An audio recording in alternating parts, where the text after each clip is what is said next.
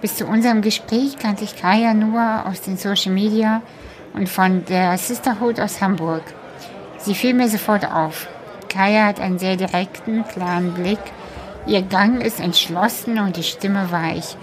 Die Worte sehr bestimmt. Immer wenn ich Kaya zuhöre, jetzt endlich auch vor mir persönlich sitzend, kann und will ich nicht weghören. Ich will nicht, dass das Gespräch endet.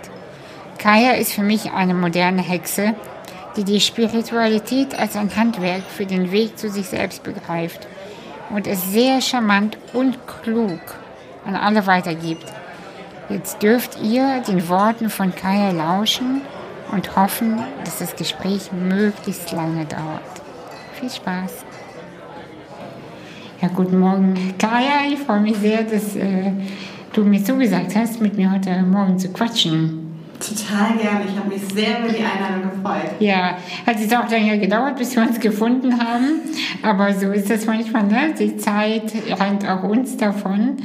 Ähm, ja, wie geht's dir? Vielleicht erzählst du mir einfach, wie es dir geht, wie heute Morgen dein Tag begonnen hat und äh, ja, wer du überhaupt so bist.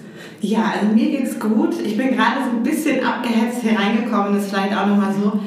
Und äh, das ist für mich auch immer so eine gute Erinnerung äh, bei all dem, was ich tue, weil ich mich ja viel auch mit diesen nicht greifbaren Themen auseinandersetze, bin ich immer noch Mensch. Das heißt, auch bei mir funktioniert die Sache nicht immer.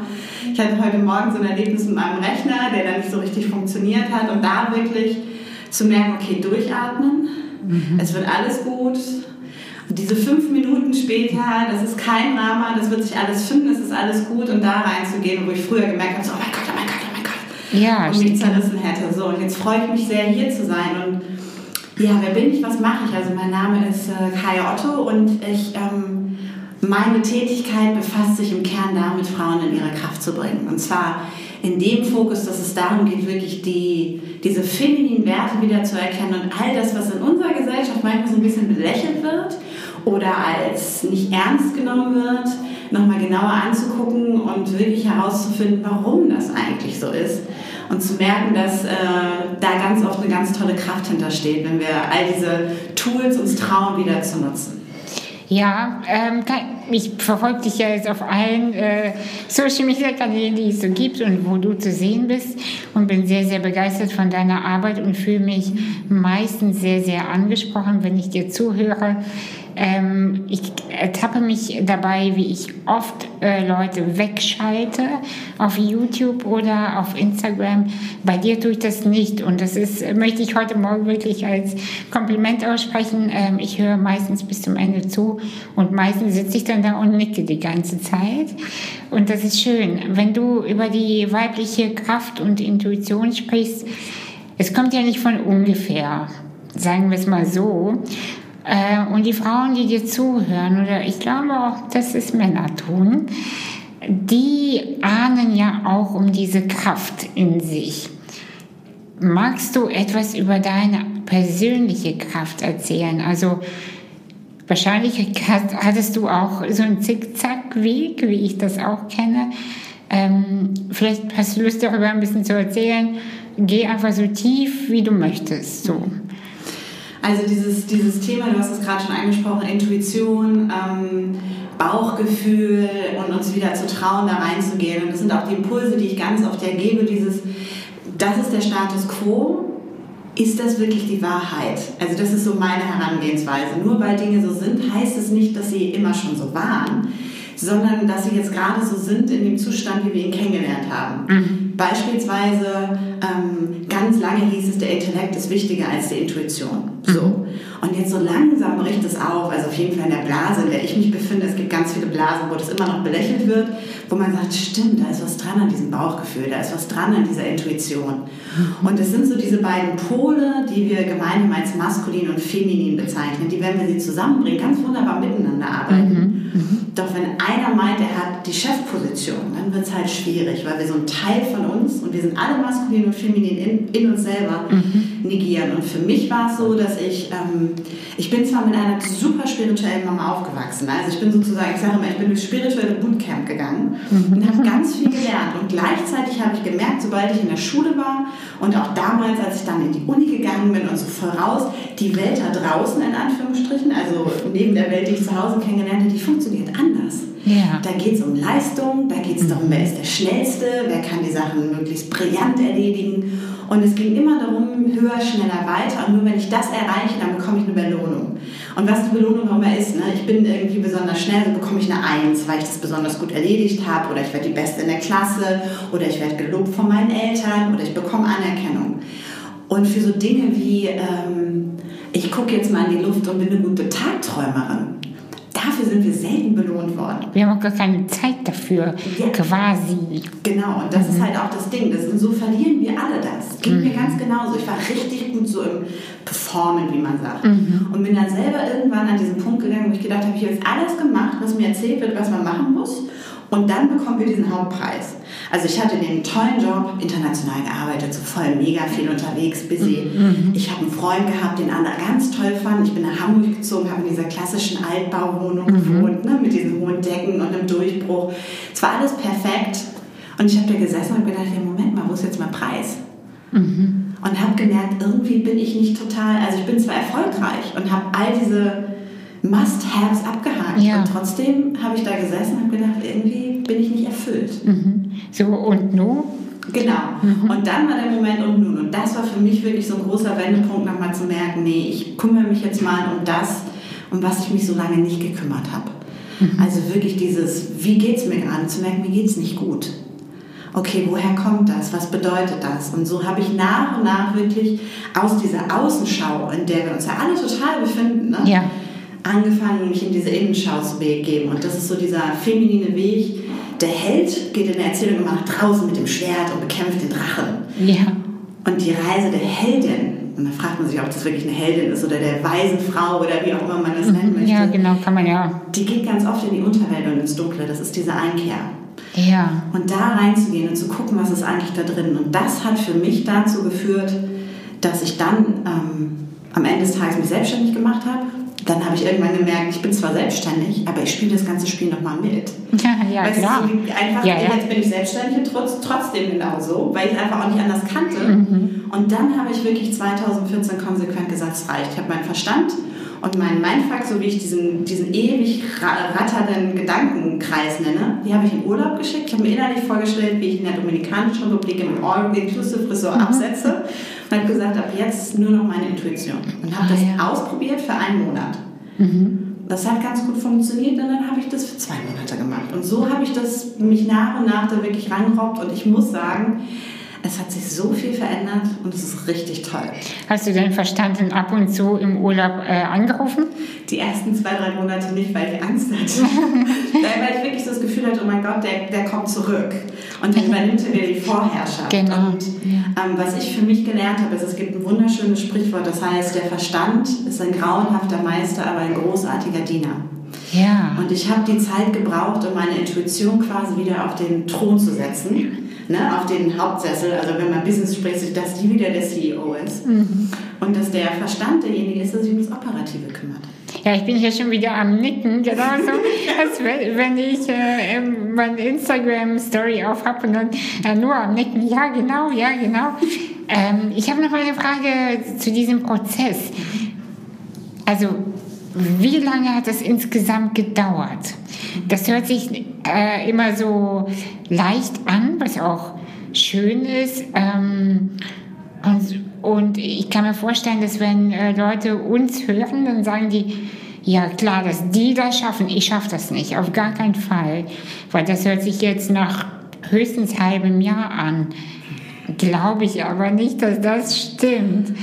Ähm, genau, wie, wie lange hat es gedauert und was waren so die Steps dazwischen? So dieses, okay, und jetzt ist echt nochmal Schluss und jetzt ist noch mehr nach innen. Also, um da vielleicht nochmal so einen realistischen Blick zu geben, ich habe 2008 halt mich selbstständig gemacht. So, das ist jetzt über zehn Jahre her. Ja. Wohlgemerkt, 2014 habe ich nochmal einen richtigen Cut gemacht. Das heißt, das sind acht Jahre, die ich in dieser Phase war, ja, um das wirklich realistisch zu sehen. Ich sage auch jedem, der sagt, oh mein Gott, ich muss jetzt meinen Job kündigen, um irgendwas Sinnvolles zu tun, Ja. selbstständig zu werden, immer so, Moment. Schritt für Schritt. Und ich habe damals sehr schnell gekündigt, weil ich so verzweifelt war und raus musste. Und habe dann, ähm, auch da vielleicht nochmal für Geschichte, ich hatte damals schon die Idee, oh, ich mache mich mit das Spirituellen selbstständig. Wollte spirituelle Beratung machen. Und 2008 war die Welt noch nicht bereit für eine Frau, die damals deutlich unter 30 war und die gesagt hat, ich sage euch jetzt, ähm, ne, also ich kann euch damit unterstützen, Ja. weil keiner sich vorstellen konnte, dass ich von zu Hause einfach alles, ich hatte das halt so. Ja. Und habe mich also aufgemacht und habe dann gemerkt, ich kriege das nicht durch, in Anführungsstrichen. Also Ja. es ist so, und in dem Gründungszentrum, in dem ich war, wurde dann auch gesagt, Kai, damit kannst du auch kein Geld verdienen. Also was ist passiert? Einfach nochmal Realitätscheck, auch für alle, die zuhören. Ich habe weitergemacht mit Netzwerktraining und Kommunikationstraining. Das konnte ich. Das war nicht meine Seelenerfüllung. Und bin dann nochmal in diese Schleife reingekommen, wo das alles ganz gut lief und ich an der Oberfläche total zufrieden war und auch mit meiner Selbstständigkeit Geld verdient habe, mich das total glücklich gemacht hat. Und ich dann wieder zu dem Punkt kam, wo ich saß und gedacht habe, scheiße, Ich bin immer noch nicht da, ich wo bin ich hin. genau. Ja. Und dann kam der nächste, dann kam die nächste Schleife. Und irgendwann, also ich glaube in der dritten Schleife war ich dann für mich so weit zu sagen, so jetzt reicht's. Ich hatte mittlerweile eine super äh, schöne Praxis, eine Coaching-Praxis in Hamburg. Man konnte auch so den Alsterlauf sehen, voll fancy alles wieder. Meine super süße kleine Wohnung, Altbauwohnung im Hinterhof. Also es, all diese Eckdaten passten wieder und ich habe da wieder gesessen und habe gedacht, nee, das ist es immer noch nicht. Und vielleicht das auch so für alle, die zuhören. Das ist, ich sage mal, das Leben ist kein, kein Wettlauf. Wir laufen nicht auf so einer Tatanbahn gerade durch, sondern wir bewegen uns wirklich in so einer Spirale. Und wir kommen immer wieder an die Punkte, wo wir denken, Moment, das fühlt sich fast genauso an, ich war hier schon mal. Und dennoch sind wir weiter oben auf dieser Spirale. Ja. Und so bewegt sich auch mein Leben. Und ich weiß jetzt schon, auch das nochmal, Realitätscheck für alle. Ich komme wieder an den Punkt, wo ich sage, Moment mal. Irgendwas und dann werde ich wieder in diese Schleife reingehen. Und das ist das. Das ist total natürlich. Das heißt, all diese Versprechungen von ganz vielen Büchern, die da draußen sind oder Methoden, die sagen, und dann machst du das und dann Chakra ist dein Leben anders. Bullshit. Danke, dass du sagst. Ja. genau, das ist, Ja. wofür es sorgt, ist mega viel Frustration, weil Genau. ich denke, ich bin schuld. Ich drehe mich seit Ewigkeiten, tanze ich auf dieser Spirale und wir alle bewegen uns Schritt für Schritt weiter hoch. Und es, sieht, es wird immer leichter und es wird anders und gleichzeitig verändern sich die Themen und das ist das Interessante, die Themen werden tiefer, weil wir noch mehr lernen, in uns reinzugucken. Im Grunde genommen ist es ja auch so, dass je mehr du weißt, desto leichter und gleichzeitig schwieriger wird, weil die Seele dir Dinge nicht mehr so einfach verzeiht. Also die guckt nicht einfach mehr drüber hinweg und sagt, ja, ist gut, das konntest du nicht besser wissen, sondern hey, du hast schon wieder diese Scheiße gemacht, was soll das? Ich, das hatten wir schon mal. Und das ist natürlich dann äh, wiederum das Blöde. Und gleichzeitig auch da zu gucken, wenn dieser Gedanke kommt, ey Mann, da habe ich schon mal gesessen. Moment mal, ist das wirklich das Gleiche oder sieht es nur gleich aus? Ich vergleiche das immer mit, es gibt so diese Technik aus den 80ern, wenn die Angst anklopft, in Anführungsstrichen, die Angst wie so ein Freund zu sehen. Und wenn, wenn wir uns jetzt das nächste Mal sehen, dann würde ich auch wieder fragen, hey, wie geht's dir, was machst du? Obwohl du aus dem ersten Blick total gleich aussiehst. Aber du bist lange nicht mehr die gleiche Person, die ich vielleicht vor einer Woche getroffen habe. Das heißt, wenn ich in so eine Situation komme, die genau gleich aussieht, wieder dieses gleiche Beziehungsdrama, nur mit einem anderen Mann, wieder die gleiche Situation in einem Job, bloß in einem anderen Job, was auch immer es ist, da einmal kurz innezuhalten, bevor wir uns selber fertig machen und zu sagen, Moment, was ist der Unterschied? Und da wirklich einmal reinzuspüren. Und ganz oft merken wir, das ist auf den ersten Blick ähnlich, aber in Wahrheit befinden wir uns schon eine Etage höher auf dieser Spirale. Und mit der Erkenntnis kann man dann sagen, okay, dann habe ich das nochmal gebraucht, denn jetzt kann ich den nächsten Schritt gehen. Wenn du das so von der Spirale erzählst, ist es ein sehr, sehr schönes Bild, weil die meisten, mit denen ich so spreche, sprechen eher von der sozusagen Spirale nach unten, also in die Tiefe oder ähm, äh, abschälen, also es ist also wie so eine Zwiebel, die die Schale abwirft. Und dein Bild finde ich tick noch angenehmer, weil es Spirale nach oben ist. Da stelle ich dir jetzt mal die Frage, die ich eigentlich für zum Ende mir überlegt hatte, aber die habe ich jetzt einfach. Worum geht's? Worum geht's in diesem Leben? Was meinst du? Ich glaube, das einzig wirklich Wichtige in diesem Leben ist, dass wir uns glücklich machen. Was ist eine das? gute Zeit zu haben. Ja. Eine wirklich gute Zeit zu haben. Und das, weil egal was wir glauben, ob wir glauben, dass es mehrere Leben gibt oder ob es nur dieses eine gibt oder was auch immer es ist, ob wir glauben, dass wir spirituelle Wesen sind, die eine körperliche Erfahrung machen oder ob wir einfach nur zu Schutt und Asche verfallen. Egal was es ist, dieses Leben haben wir alle nur einmal. Und da eine gute Zeit zu verbringen. Und das heißt für mich, das ist für jeden sicherlich unterschiedlich. Ich würde auch niemandem was auf. Für mich heißt es, mich selber wirklich glücklich, mir erlauben, glücklich zu sein. Ja. Das so zu sehen. Und das heißt nicht, und das ist mir ganz wichtig, dass ich jetzt anfange zu konsumieren oder dass ich anfange, so wie man diese Bilder jetzt sieht, eine große Yacht Champagner raus und yeah. Das ist nichts, was. Es gibt sicherlich Menschen, die das erfüllt, obwohl ich das auch langsam zu bezweifeln Ja, mich traue. glaub ich Aber auch wirklich nicht. So, Ja. so, aber wirklich so zu gucken, was ist das, was mich erfüllt von innen heraus. Mhm. Und dieses Erfüllen bedeutet auch, mich zu erfüllen als diejenige oder derjenige, der ich bin. Also mein Sein zu erfüllen. Mhm. Nicht nur aufzufüllen, sondern wirklich in dieses Erfüllungsding. Ich erfülle dir diesen Wunsch, ich erfülle dir dein Sein. Und da reinzugehen. Und wenn wir da reingehen und erkennen, und das ist der andere Punkt, dass wir am Ende alle einzeln, das hört sich mal so abgefahren an, ähm, ich versuche das immer runterzubrechen auf, wir haben irgendwann gedacht, dass wir uns über die Natur erhoben haben. Ja? Oder wir beherrschen die Natur. Wenn wir erkennen, dass jeder von uns Natur ist, wir haben die Natur nie verlassen, dann erkennen wir, dass wir alle das große Ganze sind. Wir sind alle Natur, genauso wie der Vogel, genauso wie der Baum. Wenn man sich die Natur aber anschaut, dann könnte man sagen, uns geht es überhaupt nicht gut. Genau, und das ist das Interessante. Und in dem Moment, wo ich das erkenne und dann in Erfüllung mit diesen Gedanken gehe, verändert sich grundsätzlich mein ganzes Handeln. Das heißt, wenn wir dafür sorgen, dass es uns, jeden Einzelnen, gut geht, dann können wir der Natur auch gar nicht mehr Schaden hinzufügen, denn uns selbst würden wir ja auch nicht schaden. Genau, und das ist dieses Erkenntnis von, wer bin ich, auch dieses große Ganze. Ich bin Natur, du bist Natur, wir sind beide wunderbare unterschiedliche Spielarten der Natur, so wie es tausend von unterschiedlichen Vögeln, Blumen und Bäumen gibt. Und da wirklich reinzuspüren und das zu erkennen. Also ich glaube, ganz viel von dem, wonach wir suchen, ist entstanden in dem Moment, wo wir uns unserem eigentlichen Sein zu erkennen, dass wir Teil dieses großen Ganzen, dieser Natur sind. Und dann uns da vermeintlich abgespalten haben. Ich nehme das immer gerne als Beispiel, wenn wir überlegen, und dann wird es Winter. Und alle gehen in Winterschlaf. Alle. Die ganze Natur zieht sich zurück. Die Storche gehen in den Süden, die sagen keine Lust mehr so. Nur wir dürfen nicht.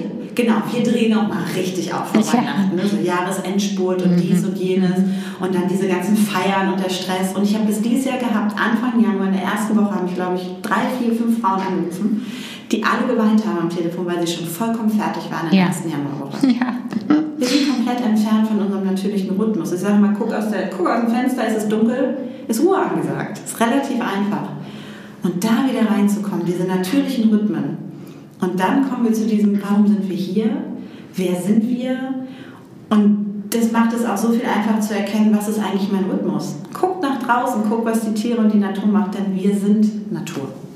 Das hast du sehr, sehr schön gesagt. Also das, das gibt mir gerade selbst die Erlaubnis, mich heute Nachmittag hinzulegen und aus dem Fenster zu gucken und einfach mal nichts zu machen. Ich bin nämlich auch so ein Opfer von diesem, äh, ich kann mir jetzt die Ruhe doch nicht gönnen, weil alle gehen zur Arbeit. Ich kann, als Selbstständige, das kann ich jetzt nicht machen. Und das finde ich äh, schön, das nochmal zu hören, obwohl man es ja eigentlich weiß. Und es ist also da vielleicht auch, es ist uns nicht ohne Grund so eingetrichtert worden. Also es hängt ja auch in uns drin. Ich kenne Menschen, die kriegen wirklich physisch Symptome, wenn sie nichts tun, weil sie das Gefühl haben, weil ihre Mutter, ihre Großmutter, das in allen drin steckt. Und wir tragen einfach auch diese Erfahrung unserer Vorfahren in unser, in unser DNA, in unseren Genen, in, in unseren Emotionen mit drin. Wir sind alle, gerade der Deutsche, ne? scharfe, scharfe Häuselbauer, schaffst du nichts, dann bist du nichts.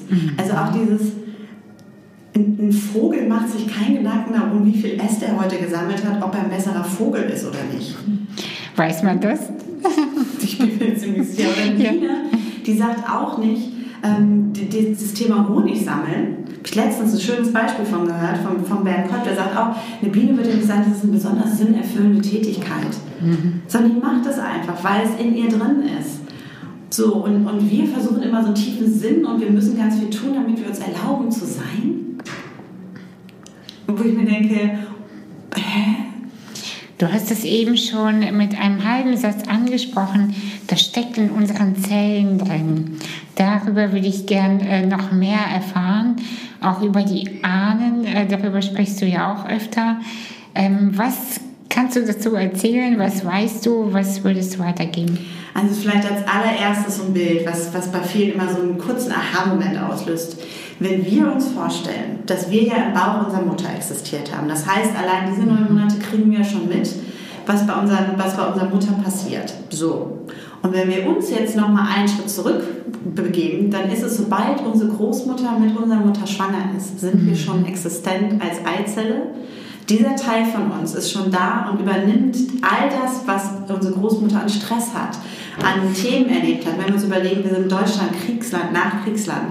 Ähm, all das und das, es ist mittlerweile epigenetisch nachgewiesen, so heißt die Wissenschaftsform Epigenetik, dass dieser ganze Stress in unsere Zellen wandert. So. Das heißt, wir übernehmen das, was mit der Schwangerschaft unserer Großmutter bis zu unserer Geburt All diese Emotionen, all der Stress, der steckt automatisch schon in dieser Eizelle drin, aus der wir entstehen. Mhm. Um das ganz bildlich mal zu sehen, was kann man sich immer ganz gut vorstellen. Und die Epigenetik ist dieser neue wissenschaftliche Zweig, der dankenswerterweise jetzt nachweist, was die Schamanen schon seit tausend Jahren sagen, dass wir wirklich über mehrere Generationen das mittragen. Das heißt, es ist nicht nur diese sozusagen zwei Generationen vor uns sind, sondern höchstwahrscheinlich noch mehr. Also ein Versuch an Mäusen und wir finden Tierversuche nicht gut. Das ist das Ergebnis. Also das ist mir nochmal wichtig zu sagen, ich finde das nicht super. Und gleichzeitig haben sie da herausgefunden, dass es bis zu 20 Generationen bei Mäusen zurück der Stress merkbar ist. Also sie haben die künstlich unter Stress gesetzt und gesehen, dass es unterschiedliche Verhaltensweisen sind. Und das vielleicht mal, um da so einen wissenschaftlichen Aspekt reinzubringen für diejenigen, die sagen, ahnen. Mhm. Auch da ist man mittlerweile an dem Punkt zu sagen, die Erfahrung, die diejenigen gemacht haben, die vor uns kamen, sind die, die einfach in uns mit drin stecken. Und gleichzeitig gibt es bei den Nakotas dieses wunderbare Sprichwort, wir sind hier als das Gebet unserer Ahnen. Das heißt, auch da immer wieder die andere Seite zu sehen, dass alles, was getan wurde von Menschen, die diese nächste Generation geboren haben, die haben ihr Bestes gegeben. Das kann ganz oft richtig scheiße gewesen sein und das kann ganz oft nicht genug gewesen sein. Und nichtsdestotrotz zu erkennen, mhm. dass auch das durch uns durchfließt und mhm. dass das eine Kraft ist, die uns auch zur Verfügung steht. Äh, das, du meinst jetzt, dass so eine Lebensenergie, denn ein Kind äh, zu zeugen und auch auszutragen und zu gebären, erfordert einfach viel Kraft und auch die Umstände, es dann, ich sag mal, durchzubringen ähm, dass das auch viel mit Lebensenergie und Lebenswillen dann auch zu tun hat. Total. Mhm. Also zum Beispiel meine Großmutter war das 14. Kind.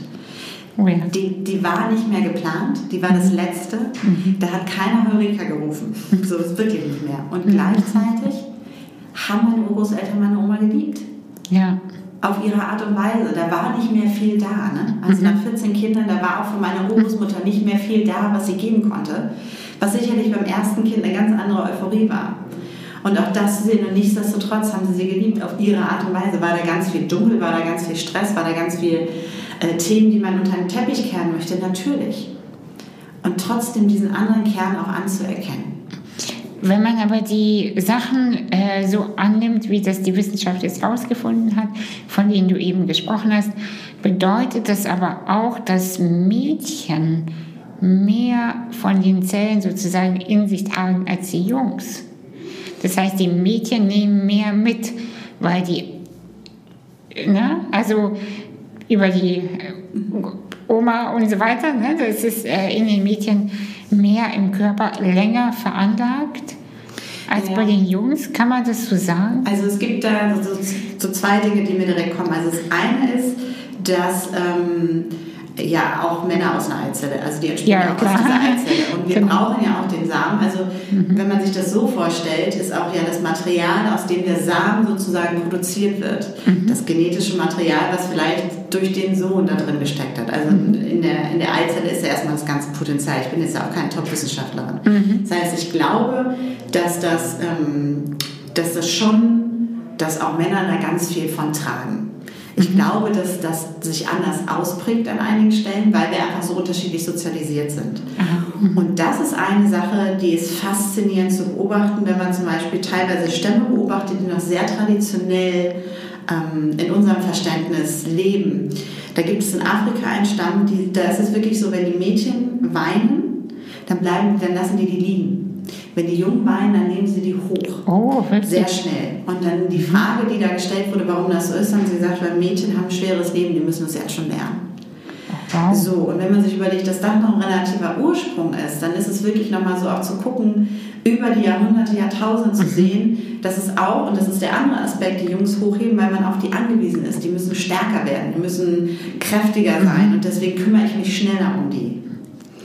Und wenn man sich das Bild jetzt nochmal vorstellt, ist mhm. natürlich das hier ähm, bei, den, bei den Jungs sozusagen, ah, da kommt der, der Ruf und der wird schneller erhört. Das heißt, ich kann natürlich auch nochmal anders emotional mich entwickeln, während wir als Frauen, ich sage es jetzt ganz bewusst überspitzt, häufig diesen Moment haben von, wir halten das nochmal durch.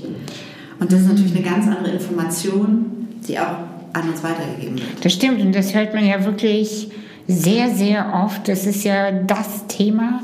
Frauen halten nochmal durch. Ach komm, das geht noch. Ach, ist ja nicht so schlimm.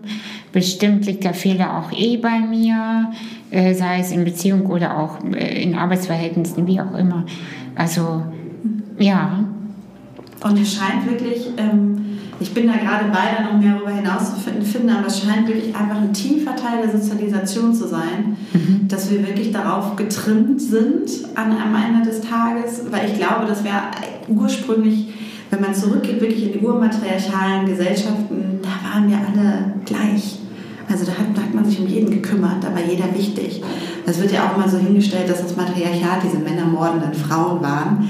Das Matriarchat bedeutete im Kern, wenn man wirklich so die Zeit auch vor den Pharaonen zum Beispiel geht, Frauen waren in der Anführungsstrichen Power Position, also diejenigen, die die Verantwortung getragen haben, und gleichzeitig war jeder gleich viel wert. Diese Idee von jemand ist mehr wert und weniger wert ist erst überhaupt mit den Indo-Ariern gekommen, die dann sozusagen auch diese ägyptische Pharaonen-Dynastien gegründet haben. Vorher gab es das nicht. Mhm. Aber mal da als, als, als Hinterkopfidee von, sind wir eigentlich alle gleich oder nicht? Ja, im Kern sind wir es. Im Kern sind wir es, das ist schön. Äh, fühlen wir auch gleich? Ich glaube mittlerweile nicht mehr unbedingt. Mhm. Also ich glaube, dass ähm, durch diese letzten 5.000, 6.000 Jahre, die uns in den Knochen hängen, mhm. ähm, wir sehr unterschiedlich Dinge wahrnehmen. Also wenn man sich das überlegt, wenn man es jetzt wirklich ganz überspitzt, um es deutlich zu machen, darstellt, sind es die Männer gewesen, die in die Kriege gezogen sind, die in die Schlachten gezogen sind, die diese ganzen physischen Dinge aufgetragen bekommen haben. Mhm. Es gibt übrigens auch dazu nochmal, früher waren Männer und Frauen auch gleich groß. Das hat sich erst über die Jahrhunderte, Jahrtausende rausgeprägt, dass die ah. Körperstatur unterschiedlich wurde, mhm. weil man ihnen unterschiedliche Aufgaben zugestaltet hat. Ne? Also das ist mhm. auch nochmal sehr interessant. Das heißt, Männer tragen natürlich, wenn wir das kollektiv sehen, was da drin getragen wird als Mann, ist ganz viel dieses Thema mit den Schlachten, mit dem Krieg, mit dem Kampf, was ja auch rein sozialisiert wurde. Ich muss ein mhm. starker Mann sein. Frauen sind über die Jahrhunderte in dieses Häusliche reinsozialisiert worden, in dieses Kümmern reinsozialisiert worden und haben ganz andere Gefühlsthemen auch. Also da geht es nicht unbedingt um das Raus, sondern da ist viel auch dieses Angst, verlassen zu werden, was damals viel essentieller war, weil wenn mein Mann mich verlässt und auf der Straße stehen bleibt, dann, also ich habe da gar keine Rechte ja gehabt. Das ist ja erst mhm. seit vielleicht so gut 100 Jahren, dass wir wählen dürfen und so weiter und so fort. Also ich war recht, rechtlos. Ähm, das heißt, wir haben unterschiedliche emotionale Welten durchlebt. Und es ist ganz oft so, ich nehme das immer so als Beispiel, wenn Mann und Frau anfangen zu daten. Und dann ist es so, dass sie, also Klassiker ist, oh, da wollte der mir sofort, da wollte sofort körperlich werden. Mhm. So, das kann ich überhaupt nicht, will der Sex mehr. Weil das das ist, wo die Männer sich sicherer in Anführungsstrichen fühlen, dieses Körperliche. Aha. Und dann, ich, ich überspitze es bewusst und dann gibt es dieses andere Szenario, dass er sagt, und dann wollt ihr direkt eine Beziehung mit mir. Ich, ich fange doch nicht sofort eine Beziehung an, weil wir emotional in dieser Beziehungsfähigkeit stärker sind, weil wir das natürlich gelernt haben, weil das für uns entscheidend war fürs Überleben.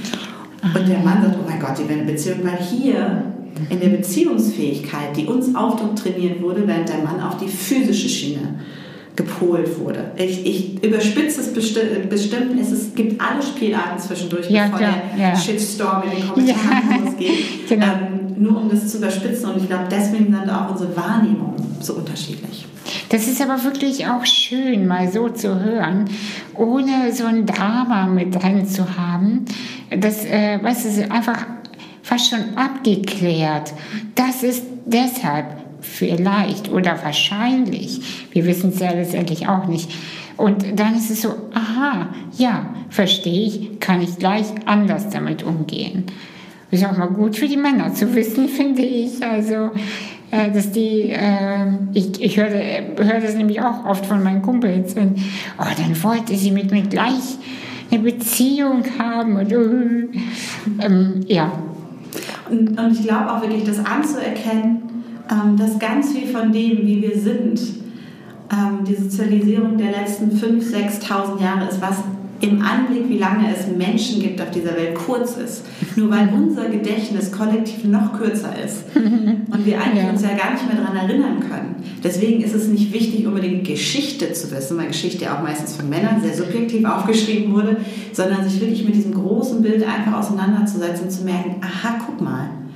Und in dem Moment, wo ich erkenne, dass es etwas ist, was kulturell geprägt ist, habe ich die Möglichkeit, mich davon zu distanzieren und sozusagen einen anderen Tanzschritt zu wählen. Ne? Wenn wir alle sagen, wir marschieren hier im Gleichschritt und wir feststellen, Moment mal, es gab Zeiten, da sind wir nicht im Gleichschritt marschiert, dann kann ich anfangen, hier Tango zu tanzen. So. Schön. Ähm, jetzt muss ich nochmal zu einem äh, Thema, was wir schon hatten, nochmal zurück.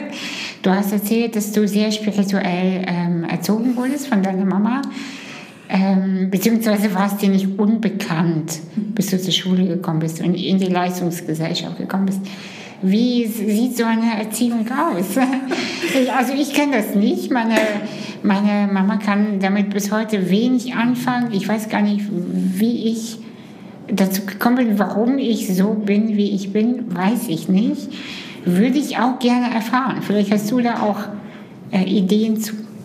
Also es ähm, sind ja quasi zwei Fragen. Ah, ja. Fangen wir mit der einen an. Ähm, meine Mutter hatte Krebs, als ich vier war. Mhm. Und da hat die Schulmedizin gesagt, ähm, Schulmedizin gesagt, das wird nichts mehr. Sie können sich von ihren Kindern, mein Bruder war zwei zu der Zeit verabschieden. Daraufhin hat sie gesagt, das geht nicht. Und hat angefangen, ähm, und damals war das total crazy in den 80ern. Sie ist in eine psychosomatische Klinik gegangen. Heutzutage wäre das für alle vollkommen normal. Damals waren das die Leute, die echt äh, gaga Ja. sind. Ne? So, Mhm, ja. also nur noch mal um zu sagen, aus welcher Richtung sie kamen. Und da ging es halt ganz viel um diese Themen Selbstreflexion, Gespräche führen, Gruppengespräche führen. Das war in den 80ern am Anfang ja noch echt crazy.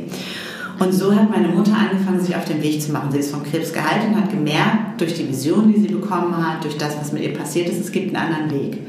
Und so bin ich in dieses, ich nenne es mal in Anführungsstrichen, spirituelle Bootcamp geraten, weil meine Mutter ganz viel ausprobiert hat und ganz viel mitgenommen hat und ich immer schon auch ein grundsätzliches Interesse daran hatte. Also ich habe mit vier oder fünf schon gesagt, ich möchte mich um die unglücklichen Leute in dieser, das war damals nicht die Gala, ich glaube, das war Frau im Spiegel oder wie das hieß, die fand ich alle so unglücklich, diese Stars. Und habe gesagt, Mama, ich möchte denen helfen. Also mir war von vornherein klar, ich möchte was in diese Richtung tun. Und fand es natürlich immer faszinierend für mich zu sehen, was sie da so machte. Also von Rückführung über, ähm, über ähm, Exorzismus, Besetzung, über Zen-Buddhismus. Es war halt wirklich alles Mögliche dabei. Und ich bin halt damit aufgewachsen, dass die Dinge für mich normal sind und habe relativ schnell auch viele von den Dingen gelernt. Ich habe meinen ersten Reiki-Kurs mit elf gemacht.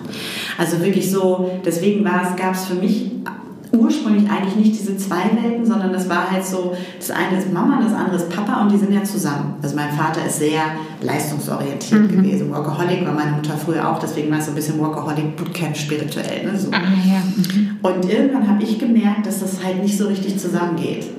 Wie meine Eltern auch nicht richtig zusammengegangen sind. Die haben sich ja irgendwann zwischendurch getrennt. Das ist wirklich so ein, so ein schönes Beispiel, auch diese Verkörperung der femininen Energie und der maskulinen Energie und wie das so wirkt. Ähm, und von daher war ich immer offen dafür, dass es einen anderen Zugang für Dinge gibt und habe früh gelernt, dass man den Status quo in Frage stellen kann. Also dieses hinter die Sachen zu gucken. Ähm, und ich glaube, dass ähm, Dinge nicht ohne Grund passieren und deswegen, also für mich war das der Weg, die Sachen zu lernen. Ich hätte das in meinem Leben sonst alles nicht so mitgekriegt. Mhm. Und dann die Frage, das ist ja auch immer, dass alle sagen, oh, du hast total Glück, mit so einer Mutter aufgewachsen zu sein. Und rückblickend war ich immer das Kind von denen, die irgendwie anders waren. Also es war auch nicht einfach. Ne? Also ich habe mir mhm. immer diesen Klassiker gewünscht, äh, dass es bei uns aussieht wie bei der Rama-Familie damals in der Werbung, wo alles gut und alle zusammen. Das gab es bei uns nicht. Meine mhm. Mutter war immer anders als die anderen Mütter. Mein, meine Eltern waren miteinander ganz anders als die anderen Eltern. Es waren immer irgendwie, es war immer crazy so.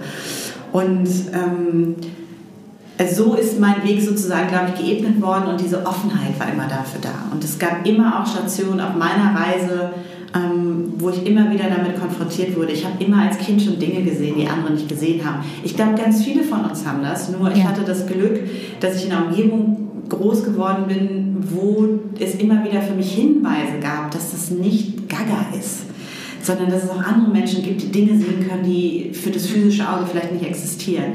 Ich habe sehr schnell, ich habe als Kind, ich erinnere mich noch mit Feen und Elfen im Garten gespielt. Es war für mich normal. Und es gab halt irgendwie äh, Geschichten, die in die Richtung gingen. Mhm. Also das, das ist, glaube ich, das, warum ich das geschafft habe, diesen Kanal sehr offen zu halten. Ähm, und gleichzeitig glaube ich, dass es in allen von uns verankert ist. Zur zweiten Frage, warum bin ich so geworden, obwohl meine Eltern nicht so sind. Ich glaube, dass wir in Deutschland ähm, wirklich anerkennen müssen, dass wir ein Kriegsland waren mhm. und dass für ganz viele nur das emotionale Dichtmachen das Erleben, Überleben gesichert hat. Und wenn ich emotional dicht mache, kann ich ganz schwer in meine Intuition gehen und kann ich ganz schwer mich mit all dem verbinden, was nicht sichtbar ist. Und wenn es wirklich dieses Thema Intuition, Dinge wahrnehmen, die nicht sichtbar sind. Ähm, und gleichzeitig glaube ich, dass wir uns jetzt in einer Zeit befinden, wo das einfach bei ganz viel wieder hochkommt, weil wir aus diesem akuten Trauma langsam raus sind. Weil wir uns in einer Gesellschaft befinden, wo unsere Eltern, die hatten damals nur Psychotherapie, in Anführungsstrichen, mhm. und das war schon total spooky. Mhm. Und jetzt kannst du jedes Wochenende zu einem Workshop gehen und über dich selber reden. Da haben sich einfach Welten geöffnet. Ähm, und dieser Kern sitzt in jedem von uns. Denn wir sind, um, um diesen Bogen zu spannen, wir sind alle Natur. Und wir erinnern uns alle irgendwann daran, dass wir alle Teil dieses großen Ganzen sind, dass wir alle eins sind und fragen uns, Moment mal, da ist doch noch was. Glaubst du, dass ähm, manche Seelen so stark sind, dass sie irgendwann so die Schnauze voll haben, nicht gesehen zu werden von uns selbst, nicht erkannt zu werden, dass sie einfach nicht anders können, als lauter zu werden? Ich glaube, dass die sowieso die ganze Zeit anklopfen. Und irgendwann ist die Seele auch so ein bisschen Hallo. So. Mhm. Und ich glaube, ähm, ich glaube allerdings auch, und das ist auch wichtig, dass nicht jeder sich auf diesen Weg machen will, muss. Ähm, ich glaube an das Phänomen der kritischen Masse. Wenn wir genug sind, dann können wir den ganzen Teil, es gibt dieses Bild mit den Bakterien am Teich, ähm, es gibt sozusagen negative Bakterien und gute Bakterien mhm. und in der Mitte sind die neutralen. Und welche Gruppe als erstes es schafft, über 10% zu kommen, ich glaube 10% ist es, entweder kippt der Teich negativ oder er wird ähm, wieder sauber positiv. Mhm. Weil diese Mitte folgt der Gruppe, die als am schnellsten größer wird. So, und das ist das, wo ich glaube, dass es funktioniert auch in der Gesellschaft. Also auch dieses anderen Leuten diesen Weg aufzuzwingen und zu sagen, jeder muss, es muss nicht jeder, sondern ich glaube, dass es ähm, so ein bisschen ist, wir werden angetickt und erlauben wir uns das zu hören oder nicht. Mhm. Und ja. Vielleicht auch jeder zu seinem persönlichen Zeitpunkt. Ne? Genau. Die einen mit elf gehen zum Reiki-Kurs und die anderen mit 30 oder 40, 50, wie auch immer. Und auch da, wenn ich in der Spirale denke, dann wird Alter relativ. Mhm. Alter ist in dem Moment wichtig, wenn ich noch auf dieser Tartanbahn bin, wer ist schneller. Es ist total egal, wann das passiert wenn ich erkenne, dass wir uns gar nicht in einem Wettrennen befinden, dass es überhaupt nicht darum geht, wer ist es als erstes. Ich würde nie sagen, ich bin spiritueller als du, weil wer bin ich das, zu, also woher will ich das wissen? Ich habe was, hab was gelernt, ich habe ähm, Dinge erlebt und ich kann das teilen aus meiner Perspektive. Macht mich das zu einem spirituelleren Menschen? Hell no, überhaupt nicht. Also allein solange ich im Bewerten bin, Darf ich nochmal äh, die nächste Runde auf das Thema? Genau, nochmal bitte. Du wertest nochmal. Mhm. Mhm, ja. Das heißt, du glaubst einfach, dass man in erster Linie sich um den eigenen Kram kümmern sollte und nicht nach links und rechts gucken, was machen denn die anderen? Ah, die ist auch noch nicht so weit, also kann ich auch langsamer gehen. Ähm, ja. Ja, das ist so ein bisschen das, was ich am Anfang meinte, ne? zu gucken, was ist bei mir und zu wissen, wenn ich wirklich, und das ist meine Überzeugung, wenn ich in eine gute Schwingung komme, mhm. und zwar, das ist das, was mir ganz wichtig ist, nicht durch endlosen Konsum, weil dann bin ich wieder im Außen, sondern wenn ich es schaffe, innerlich in eine gute Schwingung zu kommen. Und es gibt diesen Satz, den hat meine Mutter mir auch mal gesagt, Glück stellt sich ein, wenn ich mit mir zufrieden bin oder in Frieden bin, unabhängig von dem, was andere tun und sagen. Und an diesen Punkt zu kommen, dann bin ich in Frieden. Und wo Frieden ist, entsteht Freiheit und wo Frieden ist, ist Liebe. Und das verändert unsere Handlung grundsätzlich. Und solange ich im Vergleichen bin, bin ich nicht im Frieden mit mir. Solange ich im Vergleichen bin, bin ich nicht in Liebe. Solange ich denke, ich muss noch, bin ich nicht wirklich frei. Also dieses wirklich zu erkennen, ich gehe so schnell ich kann. Ich traue mich, und das ist wirklich das Einzige, wo ich alle zu einladen kann, ich traue mich dieser Stimme in mir, die vielleicht im Moment noch ist, der mal zu folgen. Und wenn dieses Bedürfnis da ist, zu merken, so irgendwie ist das alles schräg hier, dann kann ich vor allem Frauen sagen, dieses System ist von Männern für Männer gemacht und nie für uns Frauen. Es ist okay, wenn wir das schräg finden und sagen, es darf sich ändern. Und für die Männer es ist vollkommen okay, das auch schräg zu finden, denn es wurde von Männern gemacht, die echt anders getickt haben, als, als mhm. wir das heute tun. Ja. Und da zu merken, es funktioniert nicht für mich und es ist okay. Mhm. Dieses, ich muss nicht für das System funktionieren, sondern das System darf für mich funktionieren. Und deswegen dürfen wir anfangen, die Dinge zu ändern. Was ist dein persönlicher Antreiber? Ich ähm, beobachte, dass die meisten Menschen die Wut als Antreiber haben oder die, auch die Unzufriedenheit ähm, oder irgendwie alte Themen, die noch nicht verziehen wurden, dass man so, so Rachelust, dass es bei manchen so ein Lebensantreiber tatsächlich ist. Was ist dein persönlicher Antreiber? Also wenn angenommen, ähm, du merkst, ich bräuchte noch ein paar mehr Klienten oder ich bräuchte weiß nicht, eine neue Wohnung mit mehr Platz. Das Geld fehlt, aber das heißt, du musst aktiv werden.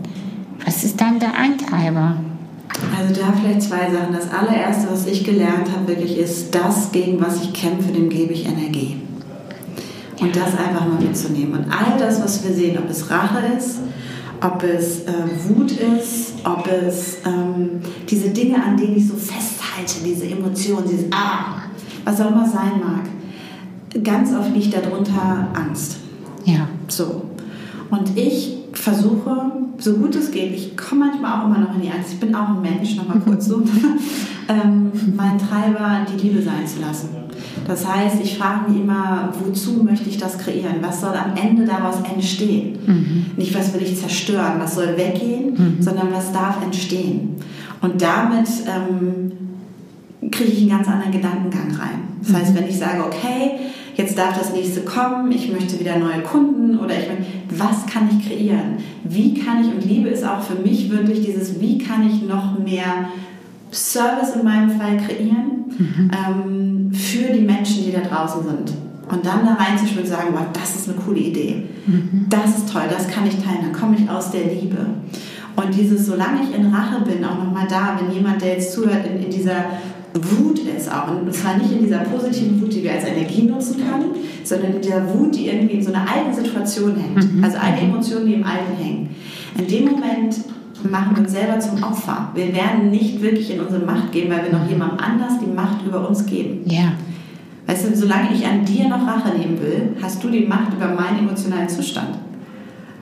Und das gehen zu lassen, das ist so ein Prozess, das war für mich am Anfang auch mega hilfreich, einfach wirklich zu sagen, okay, Moment mal, ich will gar nicht mehr, dass irgendjemand diese Macht über mich hat und mich selber zu ermächtigen. Mhm. Und dann immer in die Liebe für was zu gehen. Für mich ist es wirklich Liebe, Frieden, Freiheit. Wie kann ich mehr Liebe, mehr Frieden und mehr Freiheit bringen?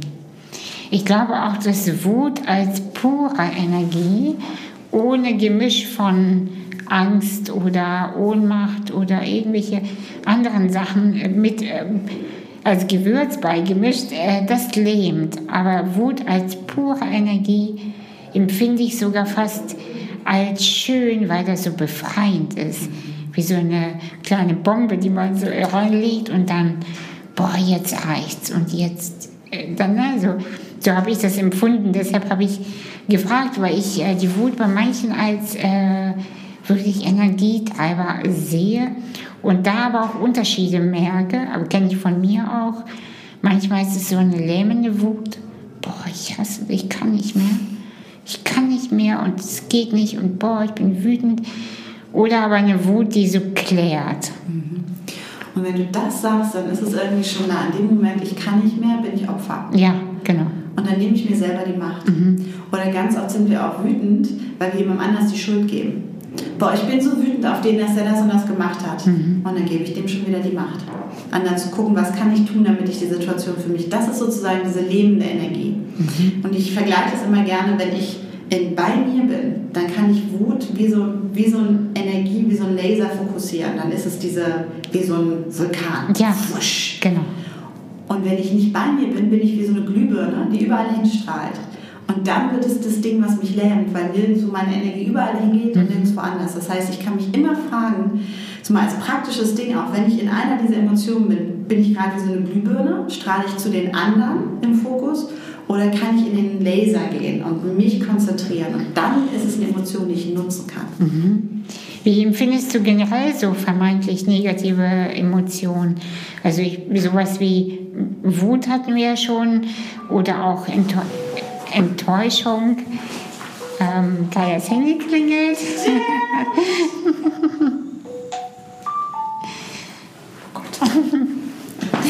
so ist das Leben. Das Handy klingelt auch mal. Mhm. Ähm, ja, meine Frage war, wie gehst du mit negativen Emotionen um, beziehungsweise die als negativ angesehen werden? Mhm. Also, also eine Enttäuschung will man nicht sehen, Traurigkeit, das will man heutzutage nicht mehr spüren. Und oh, die schon wieder traurig, oh, die schon wieder lethargisch.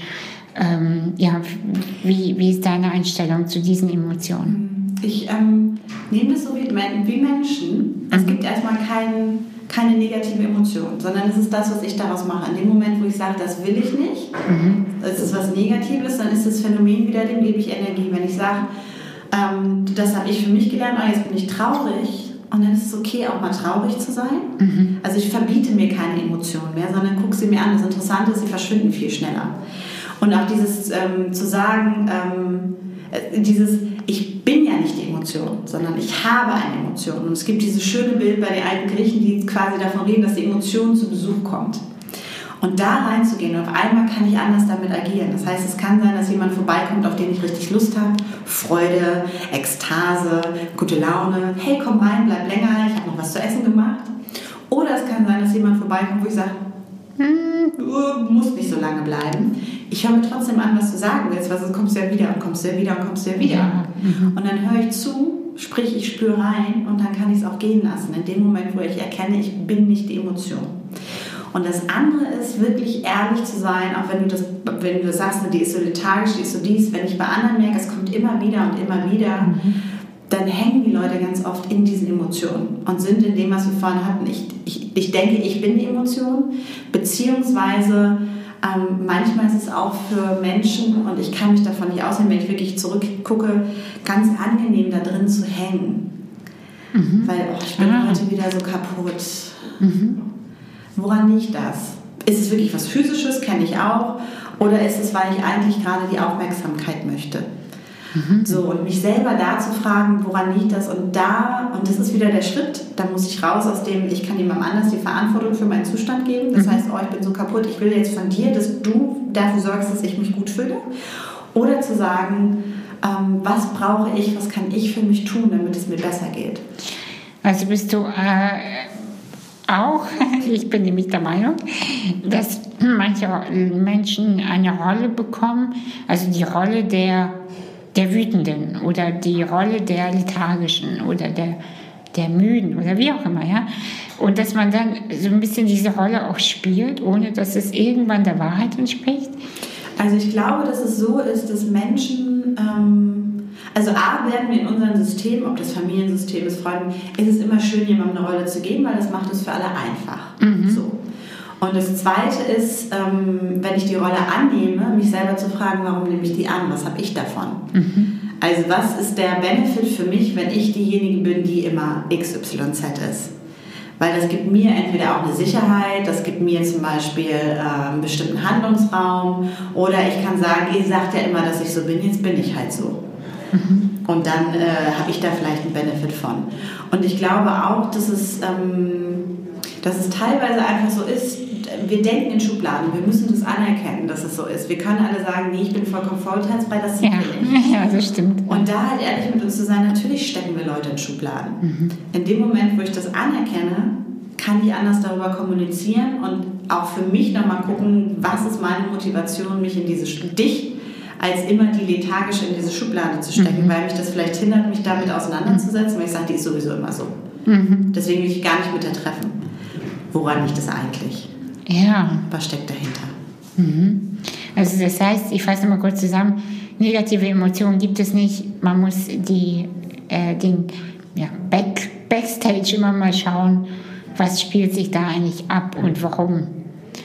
Und ich glaube ja sogar, je mehr wir Emotionen wegschieben, desto stärker preschen die rein. Also die Angst, wenn wir sie vor die Tür stellen, die wird immer lauter. Die klopft und klopft und klopft. Das ist wie wenn, da hat, das ist wie, der ja okay, heutzutage mit dem Paket, man passt es auch nicht mehr, aber jemand, der hat eine Nachricht für dich. Mhm. So. Und wenn du die ignorierst, dann wird er nochmal klopfen und dann kommt er irgendwann zur Hintertür rein.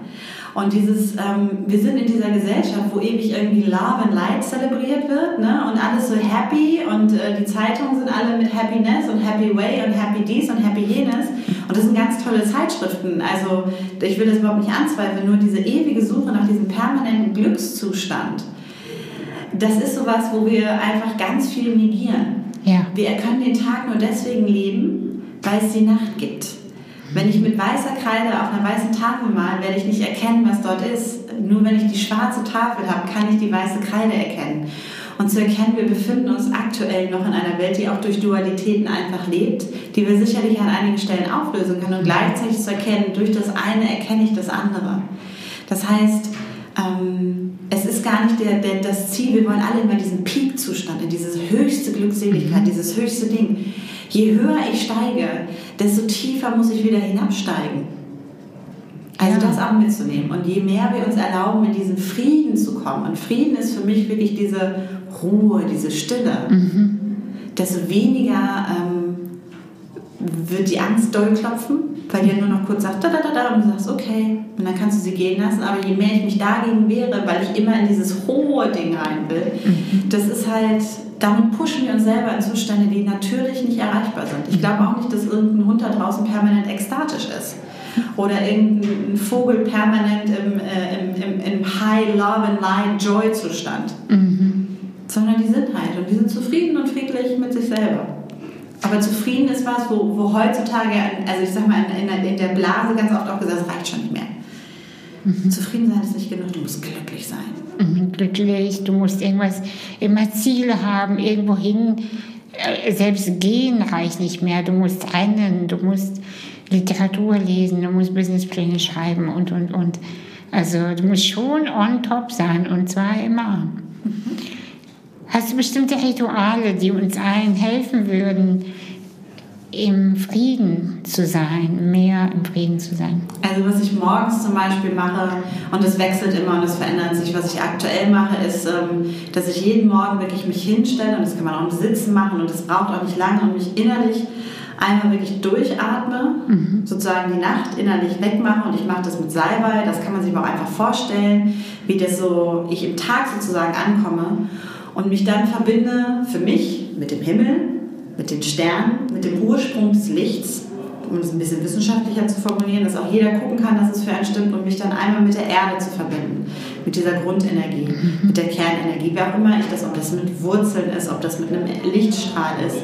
Und dann wirklich in meinen Space zu gehen, also ich stelle mir vor, wie ich so eine Blase um mich habe und dann, manchmal ist sie ganz klein, manchmal ist sie ganz groß und was ich dann mache, ist wirklich zu gucken, was wünsche ich mir für diesen Tag. Also meine Intention rauszuschicken. Zum Beispiel heute Morgen, ich wünsche mir, dass dieser, dieses Gespräch für all die, die beteiligt sind, ein gutes Gespräch ist. Wer auch immer alles beteiligt sind, das heißt auch für jeden Hörer, der nachher zuhört und für jede Hörerin, das ist, ich sage mal, zum höchsten und besten Gut aller. Das ist eine Intention, die ich zum Beispiel setze.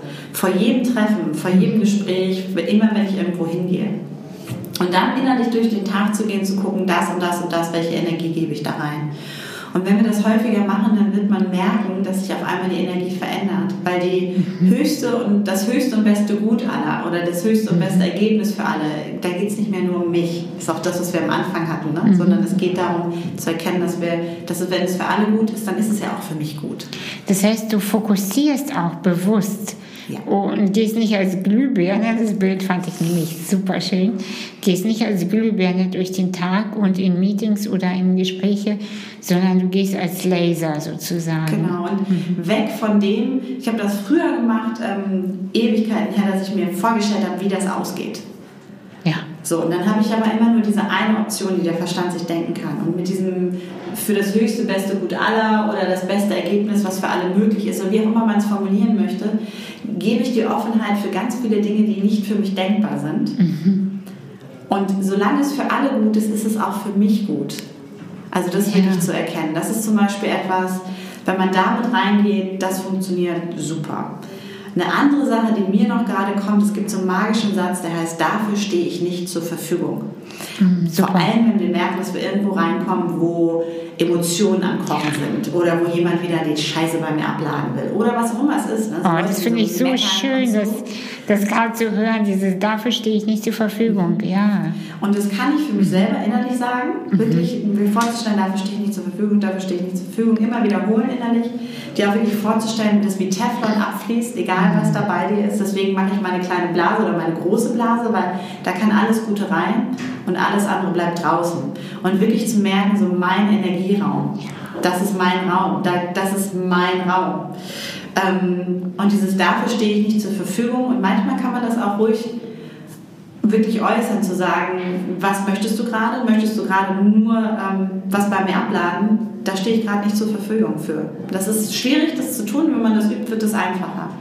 Und das Dritte, was mir jetzt da kommt, ist, was ich immer am Ende der Woche mache, und das kann man auch am Ende des Tages machen, ich hole meine Energie und meine Kraft von allen Personen, Situationen und Ereignissen zurück. Das heißt, ich stelle mich hin und stelle mir ganz bewusst vor, und ich sage das für mich laut, das kann man auch leise machen, ich hole all meine Energie und meine Kraft aus all den Orten, an denen ich war, aus all den Events, auf denen ich war ähm, und von all den Personen, mit denen ich interagiert habe.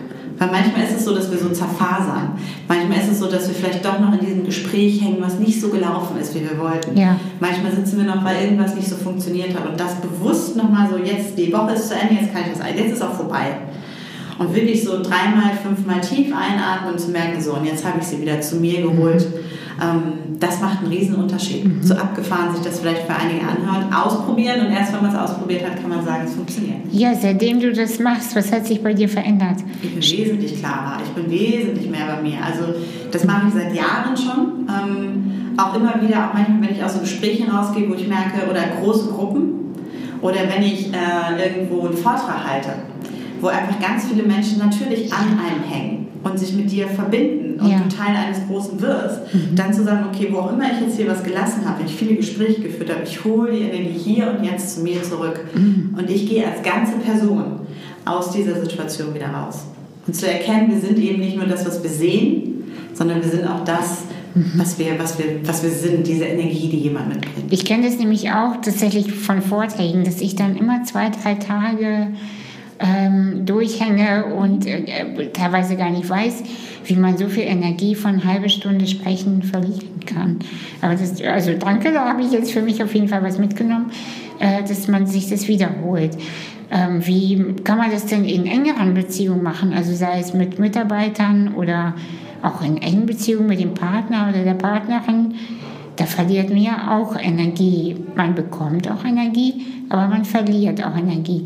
Wie kann man sich im Alltag denn schützen? Im Prinzip ist es genau das Gleiche. Genau das. Es ist wirklich mhm. ehrlich zu gucken, ähm, wo ich Energie verliere und äh, an welchen Stellen das ist. Mhm. Und auch immer zu merken, es ist meine Verantwortung, es ist meine Energie. Das heißt, es ist nicht die Schuld des anderen, dass der sich nimmt, was ich, was ich frei äh, verfügbar mhm. hinstelle, sondern es ist meine Verantwortung, dass ich nicht bei mir bin. Mhm. Der andere kann nur nehmen, wenn ich es erlaube. In Anführungsstrichen. Ne? Ja, ja. Und da wirklich zu merken, je klarer wir uns morgens zetteln, also es ist so diese Magie des Morgens hat schon was, weil wir dann noch meistens bei uns sind. Und das können wir auch im Bett machen, wenn wir liegen und einfach diesen Fokus setzen. Mhm. Da muss man sich jetzt nicht hinstellen und zehn Kerzen anzünden und kann man, wenn man möchte, muss nicht sein. Ich habe zum Beispiel auch, dass ich morgens, wenn ich meinen Tee trinke, ganz klar bei mir bin. Und für mich hilft zum Beispiel das Bild dieser, dieser Blase um mich herum. Eine andere Möglichkeit ist, sich das vorzustellen wie so einen goldenen Neoprenanzug, in den ich steige. Ähm, andere stellen sich vor, dass sie wie so einen Teflonanzug anhaben, um wirklich zu gucken, das ist meine Energie, die bleibt bei mir. Und das ist das so auch über den Tag immer wieder zu gucken, ich hole es zurück, ich bin bei mir. Und zu merken einfach auch immer mehr, wann merke ich, dass jemand in mein Feld, also es wirklich spielerisch auszuprobieren. Mhm. Manchmal merkt man das. Manche Personen können auch physisch nah an uns rankommen. Bei anderen haben wir dann schon so, boah, wenn er nur einen Meter dran ist, finden wir es unangenehm. Mhm. Aha, guck mal, den lasse ich gar nicht so gerne rein. Okay, mhm. dann kann ich sagen, was auch immer der will, dafür stehe ich nicht zur Verfügung. Dafür stehe ich nicht zur Verfügung. Dafür stehe ich nicht zur Verfügung. Mhm. Ja, ich, ich, ich habe gerade doppelt äh, so schnell genickt, weil ich glaube, das wäre auch für einige Menschen interessant, die das hören und für mich auch ich habe ja viele Assistentinnen, die viel an meinem Körper sind, weil ich viel Hilfe im Alltag benötige. Und da spüre ich, dass, ähm, dass der Körperkontakt mehr Energie raubt und äh, mich schon länger frage, wie kann ich mich noch mehr schützen, noch mehr.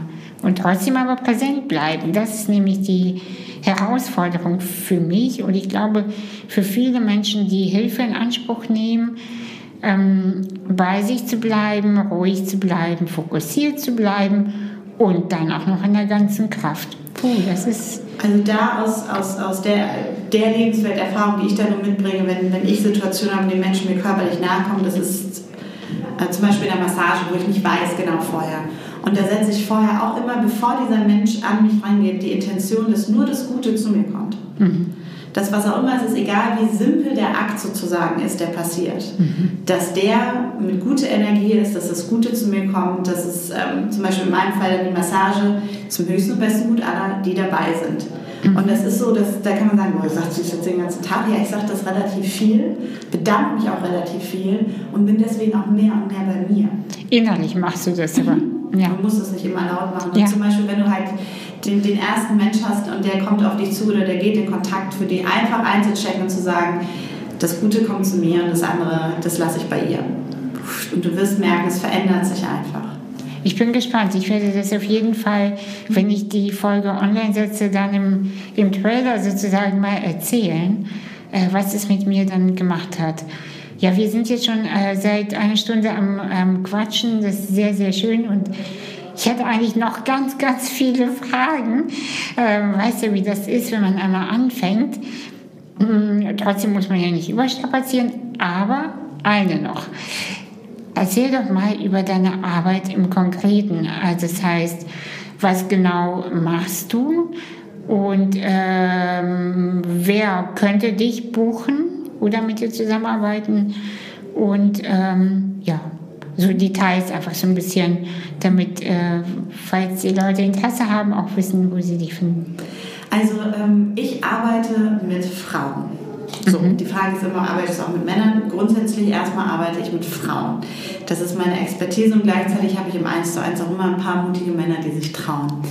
Und der Fokus meiner Arbeit ist wirklich, sind Frauen ganz oft in Transformationsprozessen, also in diesem Übergang, wo du sagst, irgendwas stimmt nicht mehr, irgendwas muss sich ändern, egal was es ist, weil wir sind gerade als Frauen in dieser Bewegung, wo ganz viele Frauen merken, im Moment mal, irgendwie, da muss was anders werden. Und das tue ich, wirklich die Frauen durch diesen Aktivierungs-, Erweckungsprozess, wie auch immer man das nennen möchte, von A nach B zu begleiten ähm, auf sämtlichen Ebenen. Ähm, das mache ich in Circlen, also immer wieder auch in Hamburg, im, im, echten Raum sozusagen, wo wir zusammenkommen und auch ganz viel online. Also es gibt die Möglichkeit, dass ähm, in einem, ähm, aktuell läuft zum Beispiel ein Sisterhood, ähm, wo wir uns online treffen und immer zusammenkommen, wo ganz viel auch mit Energie gearbeitet wird und wo wir uns austauschen. Oder man kann das auch im 1 zu 1 mit mir machen. Ähm, dann gibt es zum Beispiel das Mentoring, wo man sagt, über drei oder sechs Monate begleite ich jemanden ganz individuell wirklich durch diese Situation.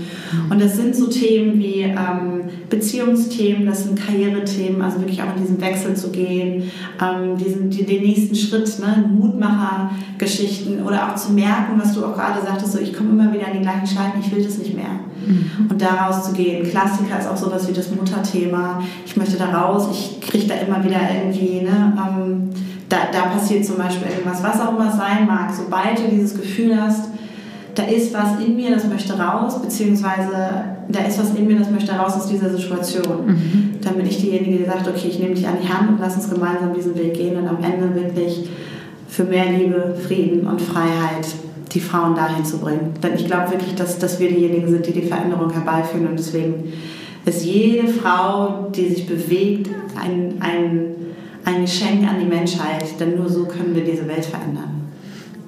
Danke. Kai, es war ein sehr, sehr, sehr schönes Abschlusssatz. Ähm, ich habe gar nichts mehr hinzuzufügen, glaube ich. Also es muss jetzt auch in mir jetzt erstmal arbeiten und es ist schön und sehr intensiv und äh, ein Segen, dich äh, über Instagram gefunden zu haben tatsächlich.